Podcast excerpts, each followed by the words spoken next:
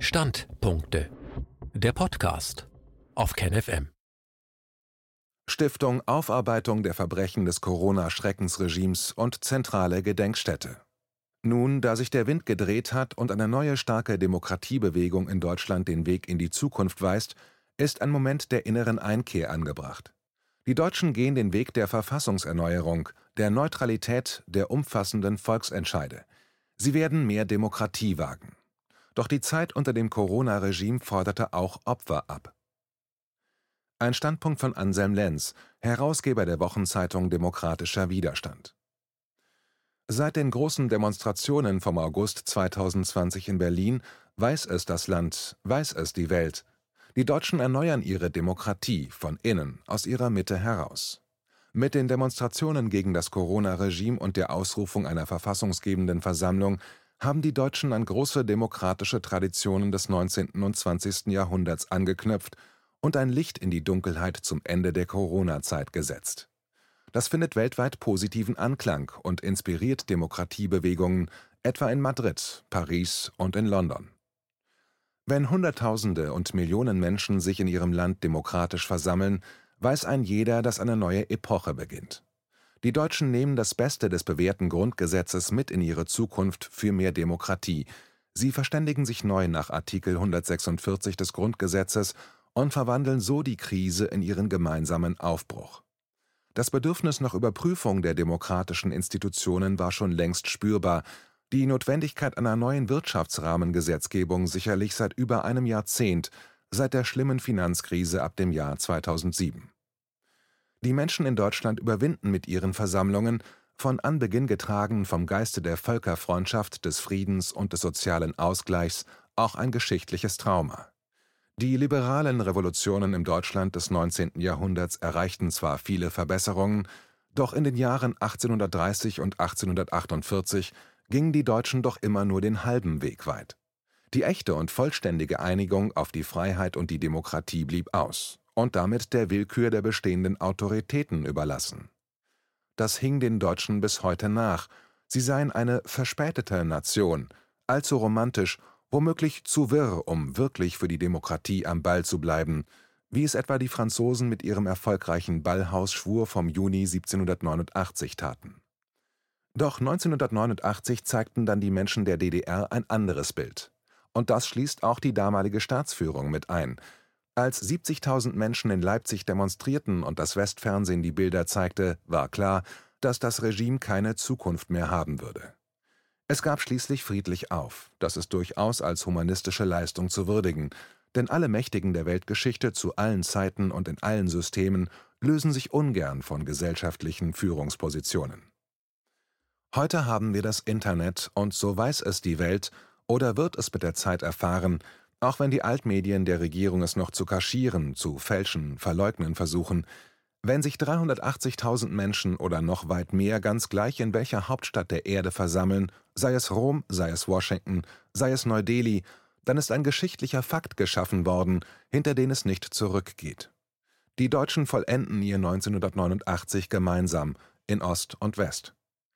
Ein Anlass mehr, die Ziele der Demokratiebewegung und den Zusammenhalt nicht korrumpieren zu lassen.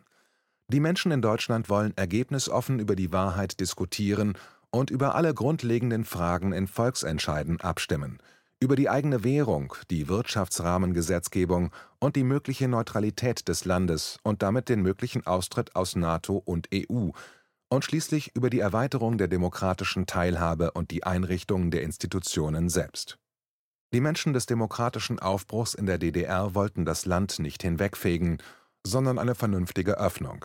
Mit der Gethsemane-Kirche in Berlin hatte der friedliche Widerstand einen symbolischen Anlaufpunkt, einen Ort der Freundschaft und der Zusammenkunft der Demokratinnen und Demokraten. Der Demokratiebewegung des Jahres 2020 fehlt ein solcher Ort bislang.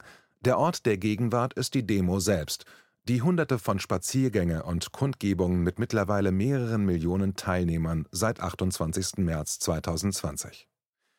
Im Moment des Übergangs, in diesem Monat September, in dem die Demokratiebewegung aufatmet angesichts der eigenen Erfolge, aber auch der Wegstrecke, die noch zu gehen ist, finden wieder Dutzende Großkundgebungen im ganzen Land statt.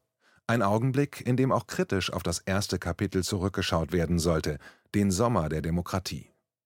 Wie viele am Leib erfahren haben, wird das verfassungsbrüchige Corona-Regime, gegen das die Demokratiebewegung aufbegehrt, einige schreckliche Verwüstungen auch psychischer Art hinterlassen. Vom völligen Vertrauensverlust in unsere Polit- und Medienkaste bis hin zu folterartigen Situationen und offenem Terror. Es begann bereits im März damit, dass sich der Finanzminister des Landes Hessen, Thomas Schäfer (CDU), das Leben nahm, weil er die Corona-Lüge nicht mittragen konnte. Da ein Abschiedsbrief vorgelegt wurde, in dem er klar auf das Corona-Notstandsregime eingeht, steht sein mutmaßlicher Freitod in unmittelbarer Verbindung zum Zivilisationsbruch der Corona-Herrschaft im Moment, deren Ausrufung mit dem Bruch der Verfassung und der Verhöhnung von Legislative und Judikative Seit 25. März mit der Ausrufung der Notstandsgesetzgebung läuft neben der nicht völlig außergewöhnlichen Grippeinfektwelle auch eine sogenannte Schattenpandemie ab. SozialarbeiterInnen, Lehrer, Psychologen und Ärztinnen berichteten davon frühzeitig in der Wochenzeitung Demokratischer Widerstand und vielen anderen demokratischen Medien.